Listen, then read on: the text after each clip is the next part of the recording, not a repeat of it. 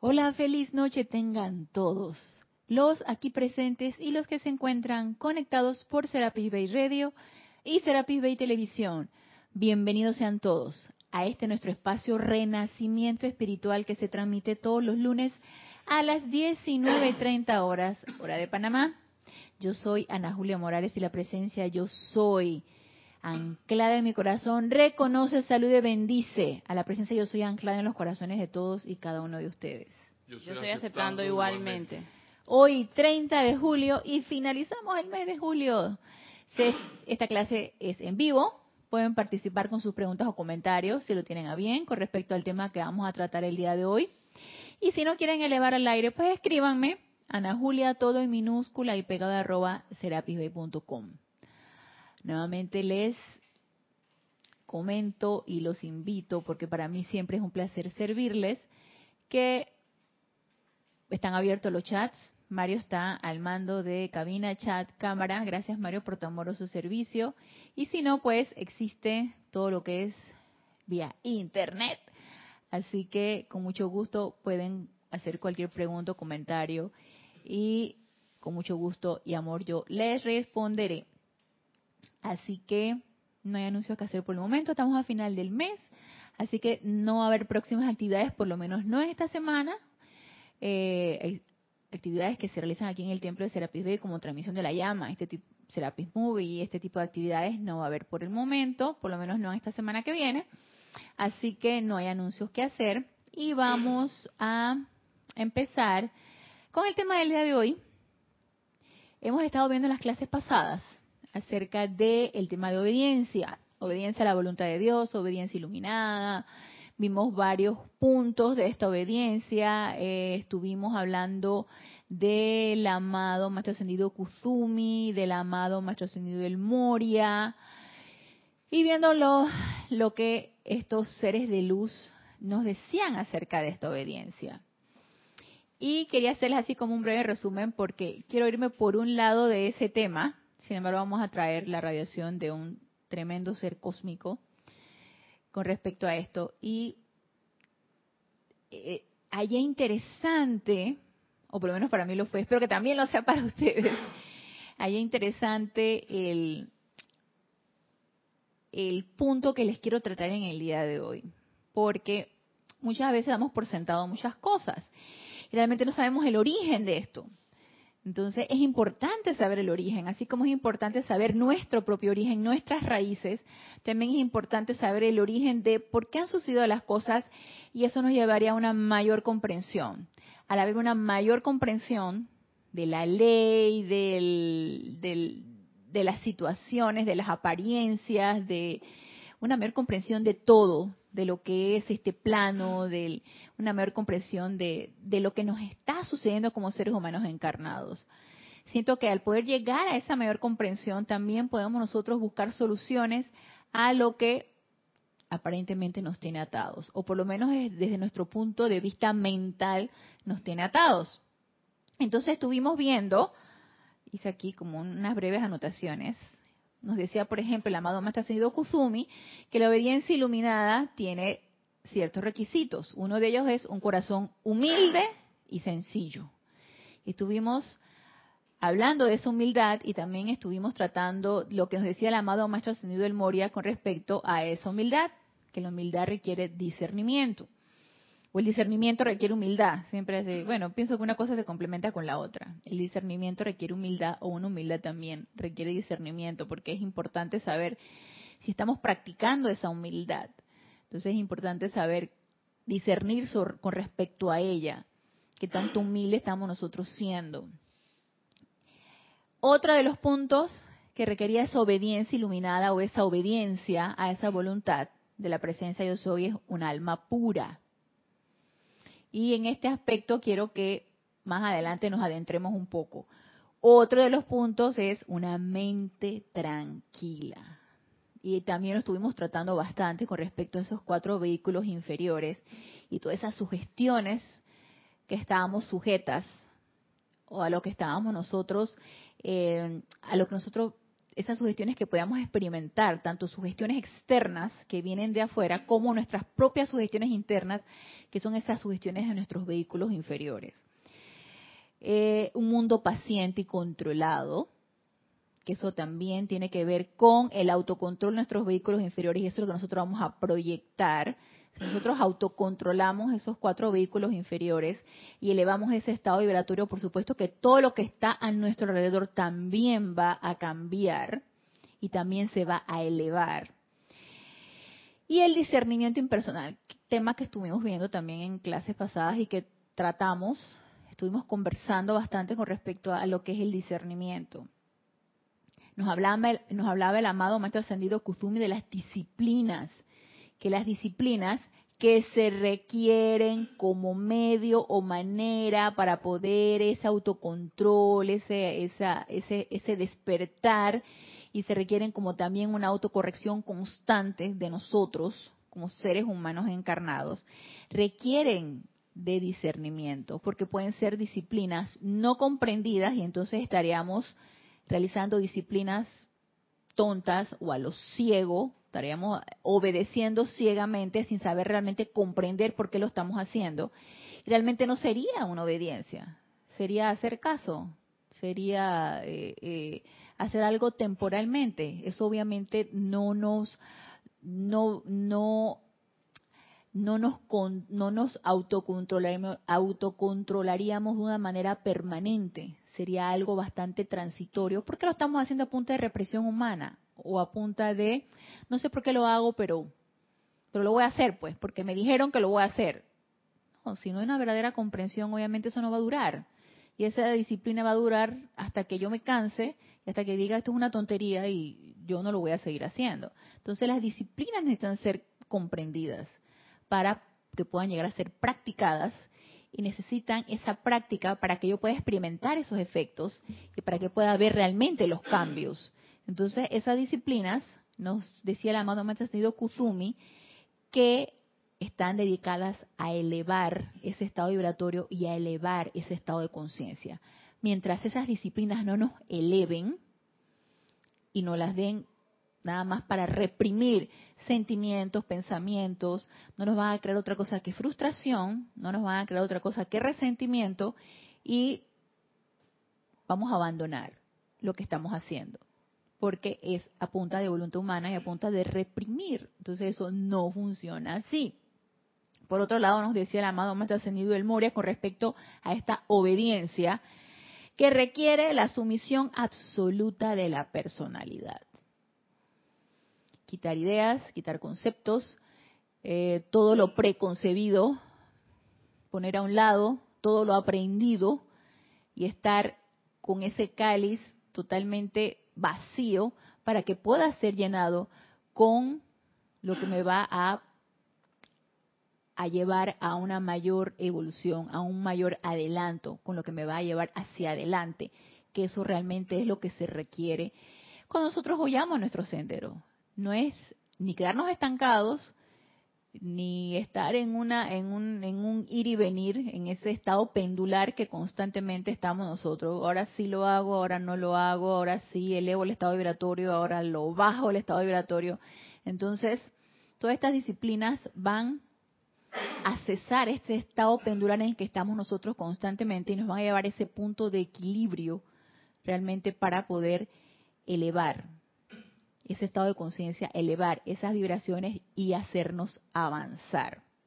Entonces, para eso es importante poner de lado las opiniones preconcebidas, como les comentaba, protegernos de todas esas sugestiones, que es una de las de los temas que nos trajo a colación el amado Maestro Ascendido del Moria, es importante protegernos de esas sugestiones, tanto las sugestiones externas de lo que viene de afuera, como las propias sugestiones internas, que son nuestros cuatro vehículos inferiores. Cuidar el ego que se despierta, porque nos decía el amado Maestro Ascendido del Moria, cuando estamos en este, en este caminar espiritual, cuando estamos en este despertar espiritual, y nos empezamos a enterar de una serie de cosas, de cosas que podemos hacer. Empezamos a escudriñar o a intuir nuestra propia naturaleza, cuidado, porque puede crecerse el ego y creernos la gran cosa. Y puede que esa gran cosa nos vaya a hundir en lugar de elevarnos. Sí, Mario. Sabes, Ana, que una de las cosas más importantes creo que la acaba de mencionar es esa. El ego que se despierta, cuidar ese ego. Porque los estudiantes eh, de repente el hecho de tener todo este conocimiento, y eso pasa hasta en los más grandes, ah, claro. Eh, eh, más, más elevados, pueden tener que el ego se suba porque, tú sabes, yo tengo 45 años de estar en esto y tú me tienes que respetar a mí. Yo sé más que tú. Y yo sé más que tú. Y yo recuerdo que entonces queda la, la enseñanza del amado Maestro Ascendido Jesús que dijo que el que quiere que sea el primero entre ustedes, que sea el último. Muy interesante lo que dijiste, eh, Mario. Puedes repetir. Dice Dice que repitas eso que dijo el, amado Maestro. El amado Maestro Jesús, cuando estuvo con sus discípulos, mencionó que el que quiere ser el primero entre ustedes, que sea el último. Y yo creo que esa enseñanza, escuchándote con el amado Maestro Kutumi, y como San Francisco de Asís, él fue el top de esa, de esa enseñanza. Sí. Eh, porque a veces el ego eh, eh, viene por la mente. y la mente se ensancha tanto que piensa que porque lo sabe todo, entonces eh, las personas tienen que rendirle pleitesía, porque el amado, tú me hablas hasta de la humildad allí. Así es. Lo estás mencionando. Así, que cuidado con esa, eso que estás mencionando porque es una de las cosas más importantes en el sendero. Así es. mantenerse humilde y el ego no se suba porque el problema es que eso se ve. Así es, ajá. Y cuidado que porque piensas que tienes la conexión directa con la presencia yo soy, entonces lo que tú estás diciendo, eso viene directamente de la presencia, entonces todo mundo tiene que obedecer. Así es. Porque aquí yo soy el... el ego se ve. y, tú puedes verlo entonces en hombres que Gandhi no se le veía el ego, que lo podía tener. Así es. Martin Luther King lo podía tener. Eh, Mandela, lo podía tener. Entonces, uno que no tiene ni... ¿Qué te puedo decir? Se cree entonces la gran pepita de guayaba. Así es. Y lo que yo diga o haga, eso es lo máximo, porque yo he recibido la instrucción del maestro. Así es, así es. Gracias Mario por tu comentario. Así es. Cuidado con ese ego. Porque recuerden lo que nos decía el amado Maestro Señor del Moria con respecto a que cuando uno empieza a hollar este sendero espiritual y a, sintonizarse con su presencia o sintonizarse con un maestro ascendido, puede ser y está dentro de las posibilidades que ese maestro descargue una idea bien precisa en ti y ya nos creemos la gran cosota porque, oh, nos hemos iluminado, oh, encontramos la iluminación porque el corazón sabe cuando eso viene de la presencia, cuando es una idea iluminada o cuando esa idea viene directamente de la presencia, el corazón lo sabe. Entonces, como lo sabe, entonces ya piensa que todo está hecho. Lo tengo todo hecho ya. Porque la presencia y el maestro ascendido y yo somos uno. Y entonces creemos que toda idea y nos dice así el amado Maestro Señor Mora que yo recuerdo que lo traje a colación en una clase, no me acuerdo si fue en la anterior o en la anterior a esa. Pensamos entonces que toda idea es descargada por el maestro o descargada o es una idea divina. Y nos vamos a dar esta confundida. Y lo peor de todo es que vamos a tender a confundir a los demás, sobre todo si somos instructores, si tenemos a alguien a nuestro cargo, si estamos impartiendo la enseñanza, si dirigimos algún grupo o simplemente sugestionamos a alguien con eso, sin ninguna intención de dirigir nada. Pero entonces empieza, empezamos por nuestro gran ego a querer sugestionar a personas, creyendo que estamos haciendo bien. Entonces, cuidado porque este es, es ese, como decía la mano más entendido Kutumi, ese gusanillo de orgullo espiritual que está allí latente y que necesitamos estar bien despiertos para no darle cabida a ese gusanillo de orgullo espiritual. Entonces, nos dice el amado Maestro Señor Moria que la obediencia es la clave de la liberación. Mientras no aprendamos eso, no vamos a ser libres. Y que por supuesto que esta obediencia tiene que ser voluntaria y tiene que ser gozosa. No puede ser. Sí, del individuo. Cuando aprendamos a esa obediencia, a esa voluntad de la presencia yo soy. Entonces de eso va a depender nuestra liberación. Cuando realmente, realmente aprendamos a obedecer a la presencia yo soy. Entonces, haciendo este breve resumen de lo que hemos estado hablando entonces en clases pasadas, yo quería, y de repente me quedé pensando, bueno, y es que cómo comenzó todo esto. ¿Cómo es que hemos, y yo los, los, los, estoy incluyendo así a todos, pero digo que no, no hace falta deducir demasiado o, o que todos estamos incluidos en esto porque todos estamos encarnados y estamos en el aprendizaje. Así que sí, todos estamos incluidos en este mismo grupo, en este saco. Todos estamos metidos en el mismo saco, estamos en este aprendizaje. Y todavía no hemos llegado a, eh, a lograr esa verdadera comprensión. Porque si no, ya, ya seríamos como un Gandhi, ya seríamos como eh, un amado maestro ascendido Jesús, si realmente hubiéramos llegado a esa comprensión. Entonces, ¿cómo es que ha llegado a suceder todo este asunto en el que todavía no hemos podido salir, en el que todavía estamos como entrampados, estamos como, como que nos cuesta. Y me puse causalmente, no sé por qué, de repente agarré el libro de Diario del Puente de la Libertad, Gautama, Gautama y Maitreya, y el amado señor Maitreya, representación del Cristo cósmico para este planeta, Buda de la Tierra, nos dice algo muy interesante y él nos hace un recuento de acá desde el principio de los tiempos, ¿no? Desde las primeras razas raíces, primera, segunda, y entonces quiero comentarles acerca de lo que nos habla de la tercera, que básicamente era lo mismo, la primera raza raíz, que vino con su Manú, que él nos lo menciona, que el, el, Manú de la primera raza raíz del amado Arcángel Miguel, él vino y ellos agarraron, hicieron lo que tenían que hacer, se graduaron. Vino la segunda raza raíz, hicieron lo que tenían que hacer, se graduaron. Viene la tercera raza raíz y entonces lo que nos dice aquí en el en este libro en la página vamos por acá en la página 99 eh, nos dice los benditos seres en el tercer ciclo vinieron adelante entonces, porque ya se habían graduado los de la segunda raza raíz, vinieron a la tercera raza raíz. En el uso de la conciencia del yo soy. La actividad natural de cada día consistía en sintonizarse, la actividad natural, y que fue natural en aquel momento con esta tercera raza raíz, y que debería ser natural también en nosotros como, no sé, cuarta, quinta, sexta, no sé en cuál raza raíz eh, nos estemos ubicados y eso es lo que menos importa en este momento. Lo importante es que estamos todos todavía en este ciclo de samsara.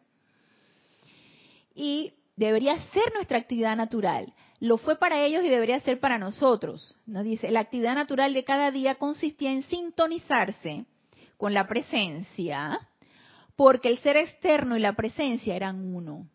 No había separatividad, solo había unicidad. Entonces, la presencia y el ser externo eran uno.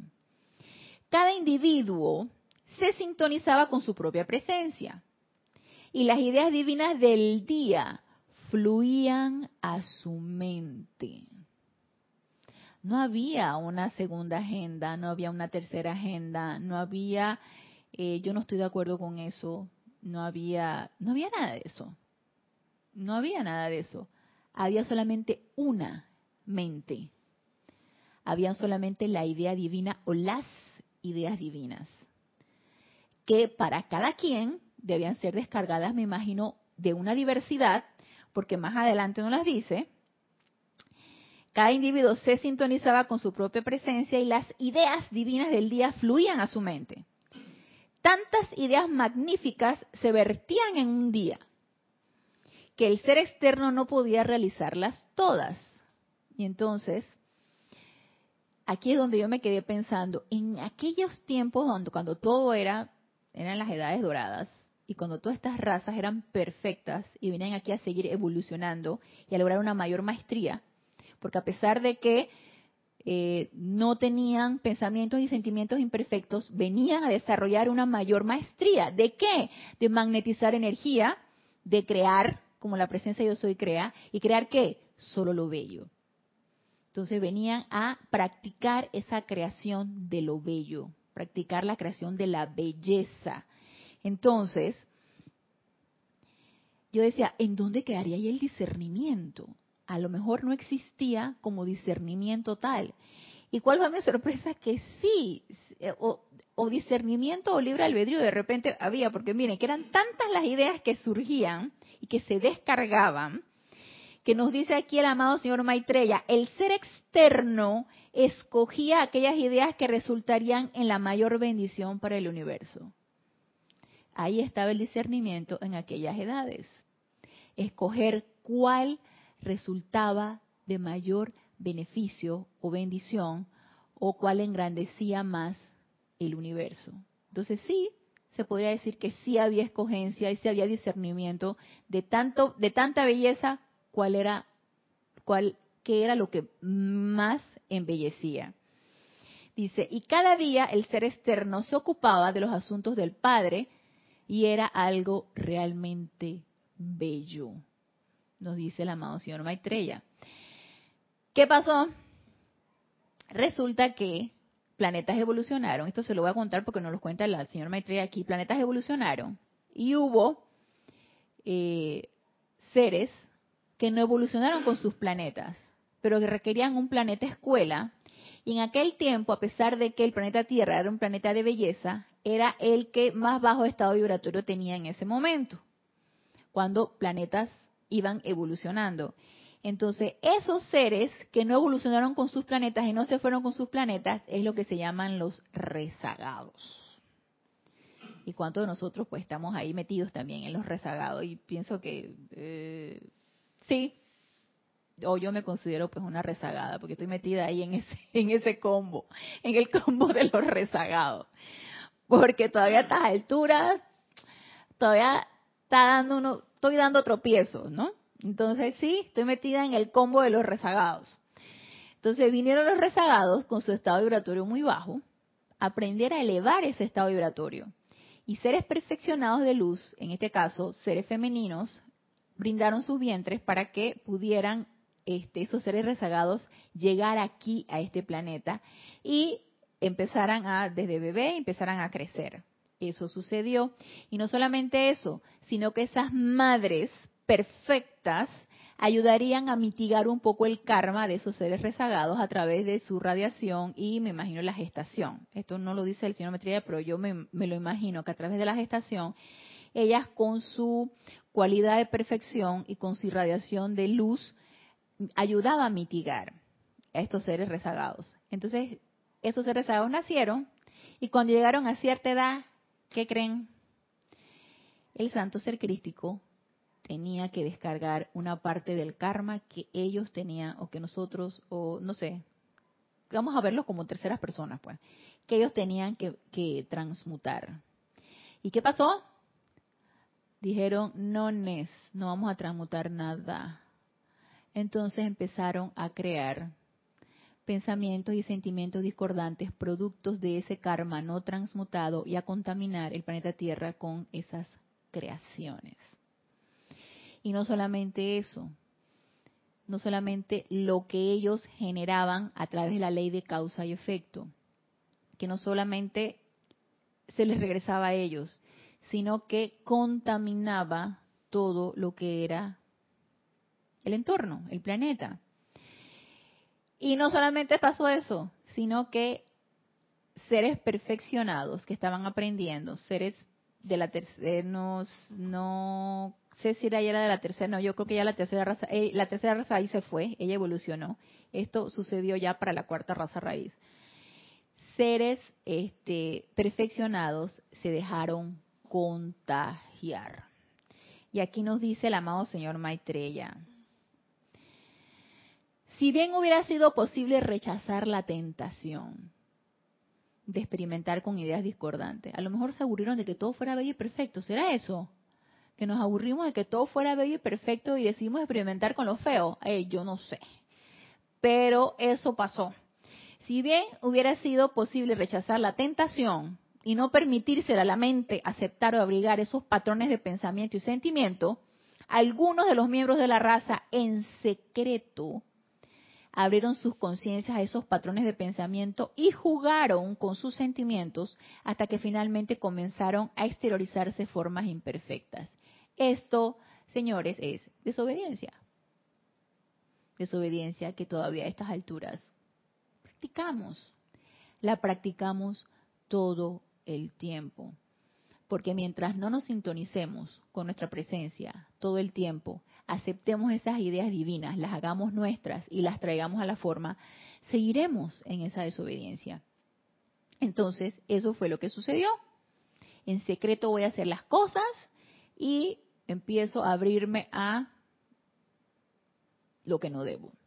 Entonces, empezó a experimentarse la desobediencia y empezaron a contaminarse con esas creaciones. ¿Y qué creen? Una de las cosas que nos explica al principio el amado señor Maitreya. Tu entorno es como un, em, vamos a ponerlo así. Eh, ok, vamos a ponerlo así. Nuestros, nuestros ojos, nuestros oídos, todos nuestros sentidos, vamos a ponerlo que son como una gran cámara fotográfica. Es como una gran cámara fotográfica o como una cámara de filmación, como la que tenemos aquí para poder filmar las clases. Entonces, ella capta el color, la forma, el sonido y eh, la incorpora a un disco y lo graba. Asimismo somos nosotros. A través de nuestro sentido nosotros captamos todo lo que está en nuestro entorno. Nos dejamos permear por, eso, por ese entorno, lo incorporamos a nosotros a través de vista, gusto, oído, tacto, olfato, incluso el instinto, y nos dejamos entonces permear por eso lo incorporamos como un gran registro, como una gran película, la guardamos como en un chip en nuestra mente, en nuestros sentimientos, en nuestro registro etérico y se quedó allí. Entonces, cuán importante es rodearnos de cosas bellas, rodearnos de gente que comulgue o que sea afín a nuestra manera de pensar, a nuestra manera de sentir, a nuestra manera de hablar. Porque, hey, esto pareciera historia patria. Aquí en Panamá le llamamos historia patria a este tipo de situaciones. Aquí en Panamá, a lo que, uff, sucedió quién sabe cuánto tiempo, esa es historia patria. Esto pareciera historia patria. Y no, yo lo veo tan actual, tan de ahora, porque cuando aquí el amado señor Maitreya nos dice que nosotros nos dejamos impregnar con todo lo que nos rodea y lo guardamos cual película, cual registro en nuestro, en nuestro cuerpo etérico, ahí yo veo la importancia de ser tan cuidadosos, todos y cada uno de nosotros, ser tan cuidadosos de rodearnos de solo lo que nos vaya a elevar. Y ahí yo me quedé pensando, hey, desde un programa. Les voy a ser honesta, a mí me encanta todos los, los toda la serie de programas de Marvel y los de DC. Porque siempre hay que el héroe, siempre hay el enemigo, siempre hay el malo y el bueno, y el bueno termina ganando, y no sé, es una, es, son series, y al principio eran cómics, y ya después las, las hicieron películas, y todas esas cosas a mí me encantan Todas esas vainas a mí me encantan. Me encantan todas esas películas de DC y de Marvel. Pero increíble cómo, cómo hay tanta violencia allí. Y yo sé que a mí me afecta, y yo sé que a mí me afecta la violencia, pero yo sé que el bueno va a ganar. Pero no importa, a través de puño, a través de, matanza, a través de quién sabe qué. Eso queda como un gran registro en nuestro estado de conciencia.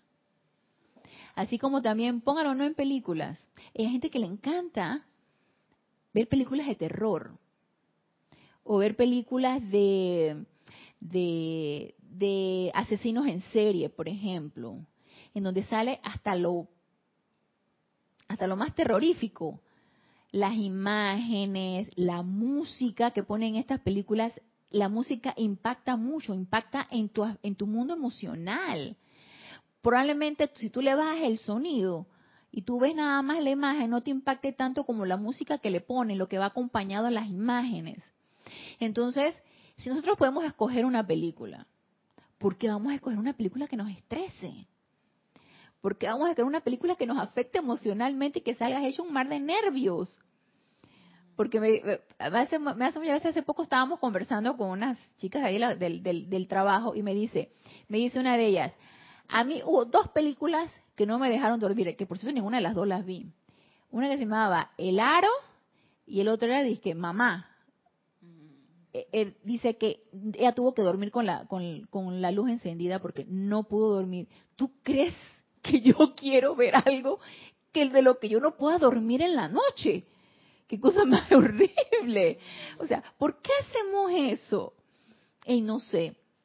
La verdad pienso que son registros muy, muy, muy, muy incrustados que no hemos podido transmutar y que nos hemos dejado sugestionar de eso, que lo de terror o lo de suspenso o lo de lo que te ponga así los nervios de punta, hey, eso es lo bueno porque te tienen tensión y la tensión es lo máximo. No. ¿Por qué? ¿Por qué tiene que ser así? ¿Por qué mejor no escogemos algo más elevado que nos traiga tranquilidad, paz, armonía? Yo no era de las que veía caricaturas, no me gustaba ver caricaturas, ya de adulta, de niña sí, pero de adulta no me gustaba ver caricaturas. Ahora estoy empezando a redescubrir las caricaturas ahora de adulta y son bien chéveres, son bien light, bien, bien, son, son como una energía así bien, bien bonita que te eleva. Entonces yo admito, a mí me encanta ver películas de violencia. Me encanta ver las de Marvel y las de DC, las, me encanta ver Iron Man, me encanta ver todo eso, matanza y todo, y el malo y el bueno, me encanta ver todo eso. De, de allí, eh, terror no me gusta para nada, y ver este asesinato y eso, antes yo los veía, ya no, esas cosas ya no, me trastornan, ya no, no me gusta. Entonces, está en nosotros escoger de qué deseamos impregnar nuestro mundo emocional y nuestros registros etéricos. Imagínense si estamos constantemente transmutando nuestros vehículos etéricos, emocional y mental, pero entonces lo estamos incorporando nuevamente cosas tan que parecieran muy tontas, como una película, por ejemplo, como unas noticias, como un, un, un grupo que estén chismeando y que te, te cale tu mundo emocional lo que están diciendo y nosotros escogemos estar allí. Y yo pienso que podemos ser cuidadosos en lo que escogemos. Y tenemos derecho a ser cuidadosos en lo que escogemos. Y podemos hacerlo. Y podemos dejar de escoger todo eso que perturbe nuestras emociones, perturbe nuestro estado mental y que no se registre más discordia en nuestro estado etérico, en nuestro mundo etérico. Podemos hacerlo. Entonces, esto que nos dice aquí el amado Señor Maitreya no es de hace 50 millones de años atrás, eso es aquí ahora. Y eso es lo que nos está sucediendo. Nos estamos, estamos eligiendo impregnar nuestros vehículos inferiores de discordia. Y eso es lo que entonces tenemos a nuestro alrededor. Entonces, nos dice, la construcción del alma, nos dice, la curiosidad la rebelión en cuanto a mantenerse fieles al patrón divino y el uso de pensamiento y sentimiento en la creación de imperfecciones dieron inicio a la construcción de lo que ustedes denominan el alma. Consiste de una conciencia aparte de la plena pureza de Dios. Entonces imagínense, ¿desde cuándo nuestra alma tiene antigüedad? desde que en X raza raíz que nosotros descendimos y nos dejamos permear o sugestionar, o fuimos uno de esos rezagados, o fuimos de las almas perfectas que estaban allí, en, que estábamos aquí en el planeta Tierra y nos dejamos permear y dejamos en secreto eh, de mirar hacia la presencia yo soy, de conectarnos hacia esa presencia yo soy, y nos dejamos eh, por curiosidad experimentar con lo, con lo discordante, a ver qué se siente. Por eso les digo, es que, es que esto no es de 50.000 mil años atrás, esto es de, de ahora. A ver, ¿qué se siente? ¿Qué se siente sentirse estresado? ¿Qué se siente estar en el estrés? En, en, en, ese trabajo que te pone los nervios de punta, porque al fin y al cabo, eh, como me decía, escuchaba yo mucho, es que sin estrés yo no funciono.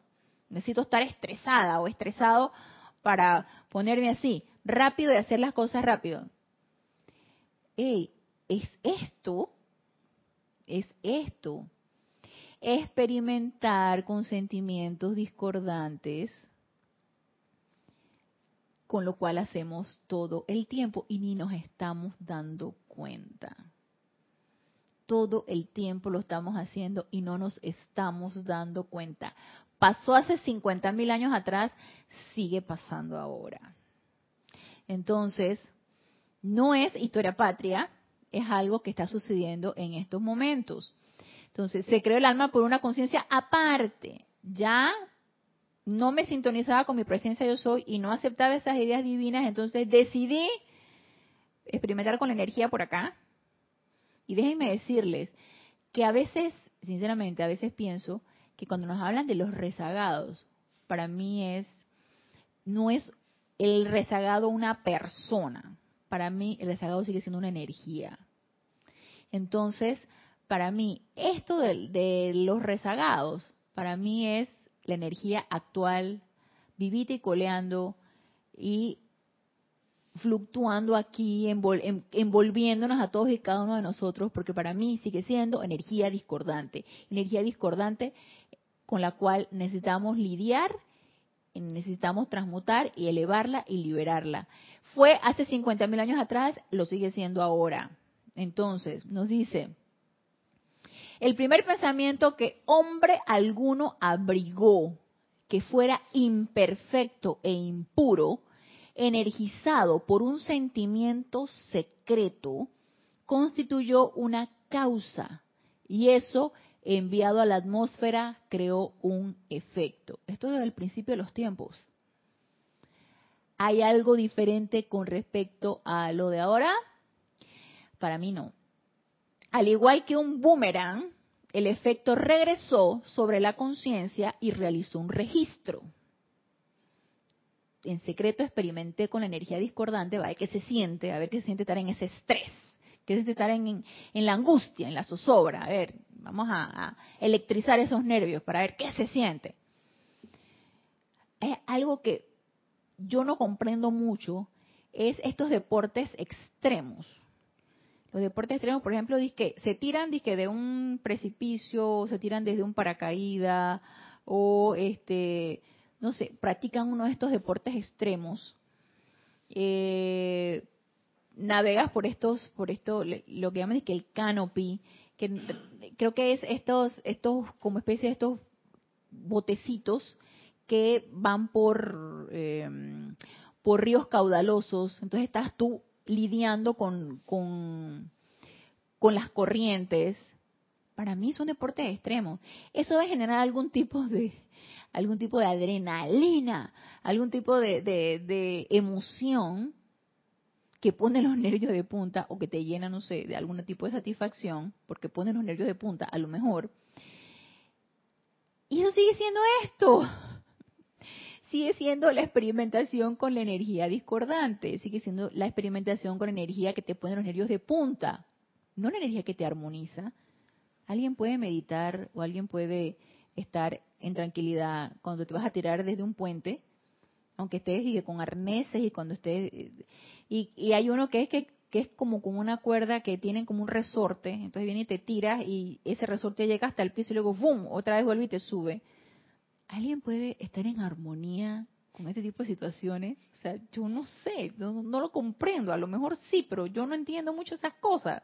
Entonces, los deportes extremos, igual las carreras, las carreras de autos. Las carreras de autos en donde, eh, bueno, si ganaste, y chévere, ganaste. Pero si el auto se fue para el, por allá, por, te estrellaste yo no sé dónde, pues te llamabas, ¿no? Entonces, son deportes que generan adrenalina. Entonces, son deportes así que, que ponen los nervios de punta. Digo, sí, Génesis.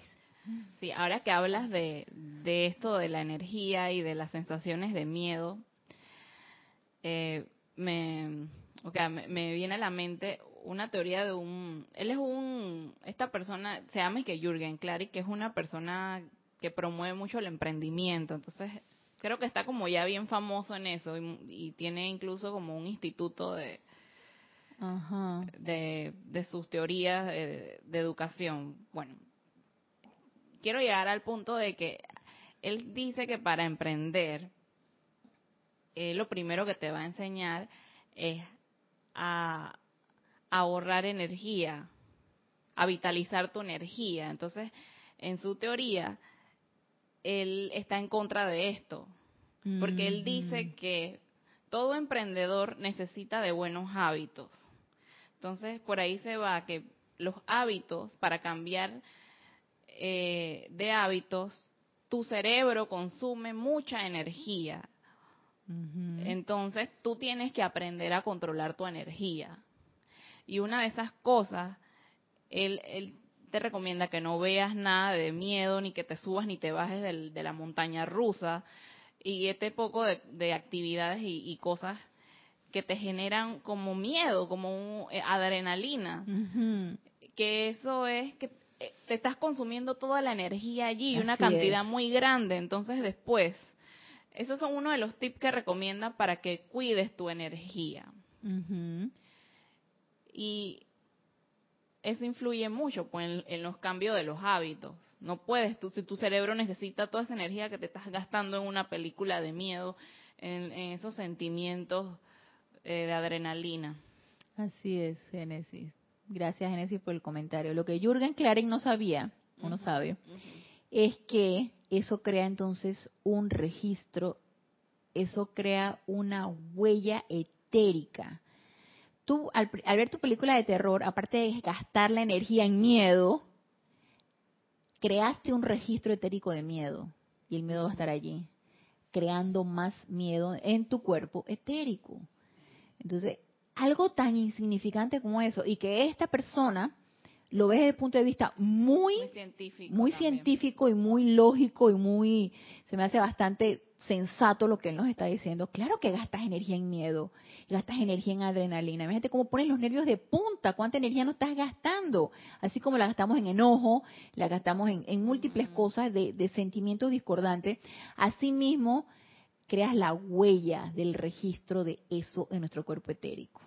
Entonces, queremos seguir creando registros etéricos de esto o cuando vamos a acabar de limpiar si estamos cada vez metiendo más basura en, en el tinaco, cuando vamos a terminar de vaciarlo. Si estamos vaciando, luego echamos. Estamos vaciando, luego le echamos.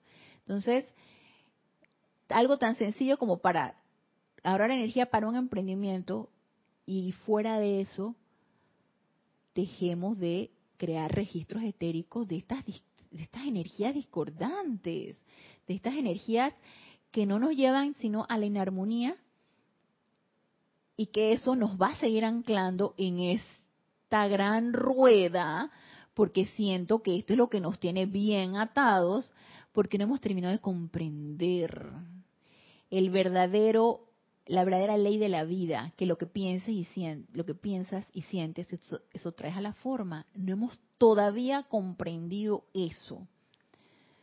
Es algo que lo repetimos una y otra y otra vez y de la intelectualidad siento que todavía no ha terminado de pasar, porque si lo comprendiéramos nos estaríamos sujetos a este tipo de sugestiones. Que todas estas son sugestiones. Entonces, nos dice aquí el amado señor Maitreya. Ok, ese registro fue el principio de una impresión, que me encanta cómo lo dice, porque para mí una impresión es algo que queda así como que estás imprimiendo algo, entonces quedó registrado, quedó como una impresión. La energía proyectada de cierta manera regresó para afectar la corriente de vida que la había emitido, comenzando así la creación de una sombra entre la presencia yo soy y la conciencia humana. Así es como creamos nosotros la separatividad con nuestra presencia. Desde el principio de los tiempos, hace 50.000 años atrás, creamos esa separatividad. ¿Por qué no hemos todavía logrado esa unicidad? Porque nos dice aquí el amado señor Maitreya. Al esforzarse por contactar la presencia, y digamos ustedes, si no, todos los días no nos esforzamos por contactar nuestra presencia en nuestras momentos, ya no lo va a poner ni horas ni minutos, en nuestros momentos de meditación y aquietamiento, ¿nos esforzamos o no nos esforzamos por contactar nuestra presencia? Claro que sí. A mí, a mí, para mí requiere esfuerzo. A veces un día menos esfuerzo que otro. A veces un día que, ¿qué esfuerzo tengo que hacer para contactarme con mi presencia? Hay otros días que me sale muy fácil, pero otros días no. Entonces, al esforzarse por contactar la presencia, el individuo se encontraría con estas trampas de pensamiento y sentimiento que fluían por esa línea de contacto. ¿Por qué? Porque empezamos a crear la bruma. Empezamos al experimentar, echamos un poquito para atrás, al experimentar con esta energía inarmoniosa y discordante en secreto, experimentar con ella, empezamos a impresionar nuestro registro etérico, empezamos a crear el alma, que es una conciencia separada de la presencia de yo soy, y ahí empezó nuestra separatividad, y por lo tanto, esa separatividad, teniendo alma y teniendo la presencia de yo soy, nos creó confusión. Y esa es la confusión que tenemos hasta el día de hoy. Porque el alma está allí.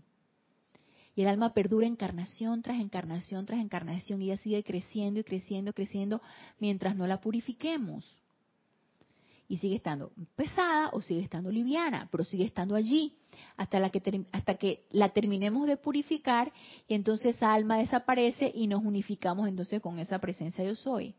Pero mientras caemos en las trampas, que son las sugestiones externas que nos decía el amado maestro ascendido el Moria, que nos decía el amado maestro ascendido Kusumi con los famosos soplos de las voces internas.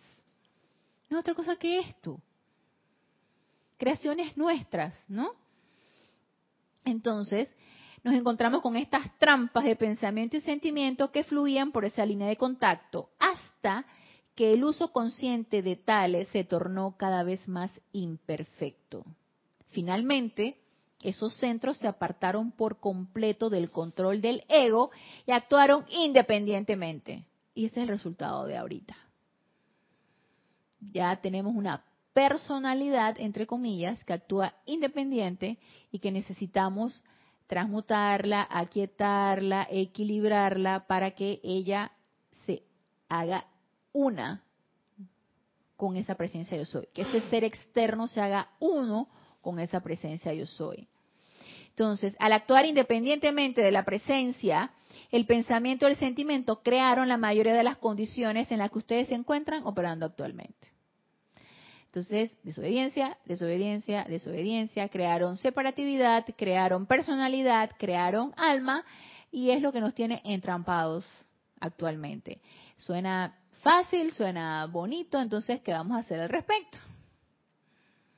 Entonces nos dice aquí el amado señor Maitreya, a lo largo de las eras, la creación de pensamientos forma y la energización de estas formas mediante el sentimiento, así como también la acción que sigue a través de la carne, ha construido una conciencia etérica.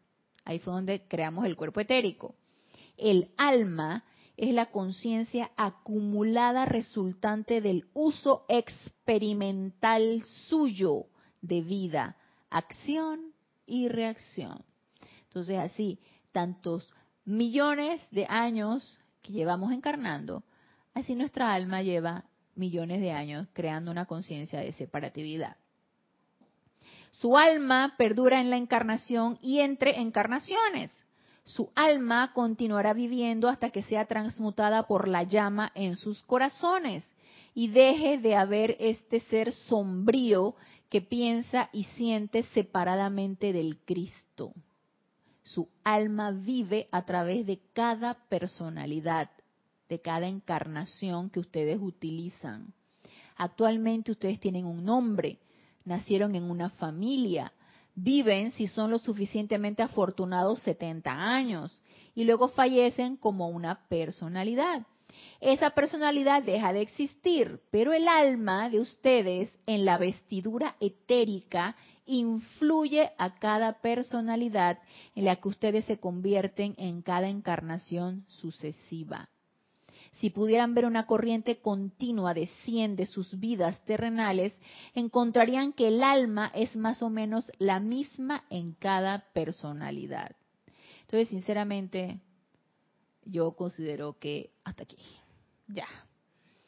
No quiero tener otra vez encarnación tras encarnación la personalidad y el alma creando lo mismo, pensando y sintiendo lo mismo. Y si ahorita en esta encarnación yo me estoy enterando de esto, yo pienso que no es la primera vez que me estoy enterando de esto. Yo pienso que ya en otras encarnaciones he tenido contacto con esta enseñanza y he tenido contacto con estas, estas herramientas que nos, nos han dado los maestros ascendidos, sino a mi manera de ver, en mi, mi manera eh, personal de, de ver esto, a mi manera de ver, no hubiera creado el momentum para poder estar sintonizada aquí y ahora con esta enseñanza. Entonces, si nos están diciendo esto, hey, ustedes tienen miles, de, millones de encarnaciones creando esa personalidad y esa alma separada de su presencia, yo soy, por favor, ¿hasta cuándo? ¿Y por qué no empezamos a autopurificar y aligerar esa alma? Acto seguido, autopurificando y aligerando esa alma, vamos cerrando esa brecha de separatividad y vamos encontrando una mayor unión con esa presencia yo soy. Y esa sintonización con esa presencia yo soy cada vez va a requerir menos esfuerzo y nosotros nos vamos a dar cuenta que va a requerir menos esfuerzo. Pero resulta que a mí, en mi experiencia personal, cuando utilizo la suficiente llama violeta, la suficiente llama de llama blanca, la suficiente, el suficiente tiempo de meditación, me resulta muy fácil. Pero me voy durmiendo y voy descuidando las prácticas y la aplicación y la quién sabe qué. Cuando la retomo, qué lío poder quitar esos vehículos inferiores. Qué lío con ese parloteo mental. Qué lío con, con ese, ese, esos registros etéricos dando vueltas. Qué lío. ¿Y por qué? ¿Por qué? ¿Por qué ser tan recalcitrante? Me lo pregunto yo, yo no sé ustedes, pero yo me lo pregunto, ¿por qué ser tan recalcitrante? Me lo pregunto yo misma. ¿Por qué seguir actuando de la misma manera una y otra vez, encarnación tras encarnación? Entonces, una de las cosas que dice aquí el amado señor Maitreya, que no sé si lo voy a encontrar y probablemente no lo encuentre porque estuve dando bastantes leídas a este libro y no lo señalé.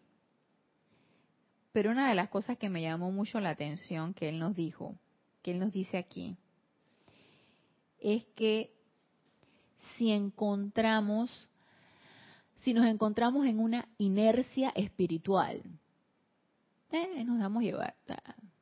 Ya al fin y al cabo yo utilizo la llama violeta, ya, ya sé este, la, mi aplicación de autopurificación me la sé de memoria, la recito todos los días, estoy dándole vueltas al asunto, sé que las cosas están funcionando, entonces me voy durmiendo, me voy durmiendo, porque pienso que ya, suficiente con lo que estoy haciendo.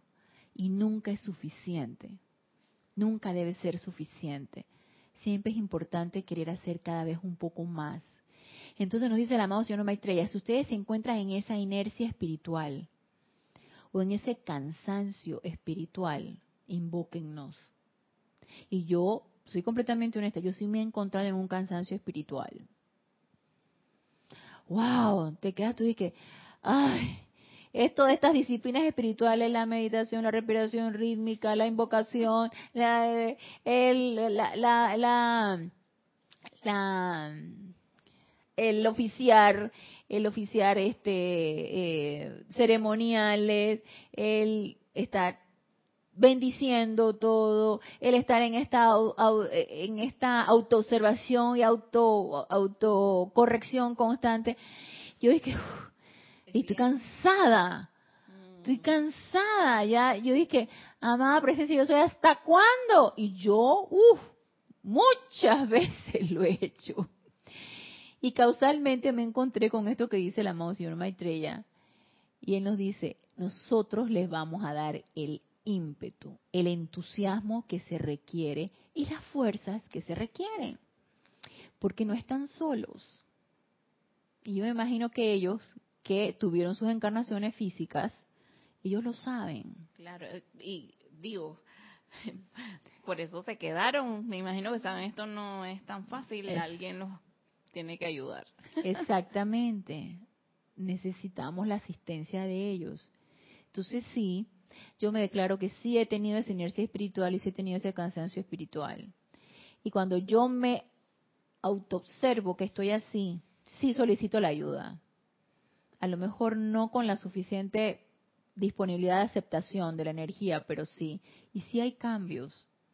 Uno se siente como con más entusiasmo para querer hacer más cosas.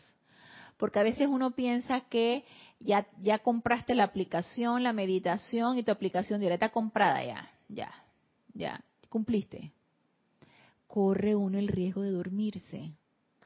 Y sí, y sí está dentro de los riesgos, claro que sí. Lo importante es estar pendiente y cuando nos estamos durmiendo darnos cuenta que nos estamos durmiendo. Entonces, ok, para terminar, porque ya ahorita casi ya se está dando la hora, nos dice, nos toca ahora, y esto es importante que lo registremos así, que se nos quede impregnado, que quede una impresión, así como una fotocopia.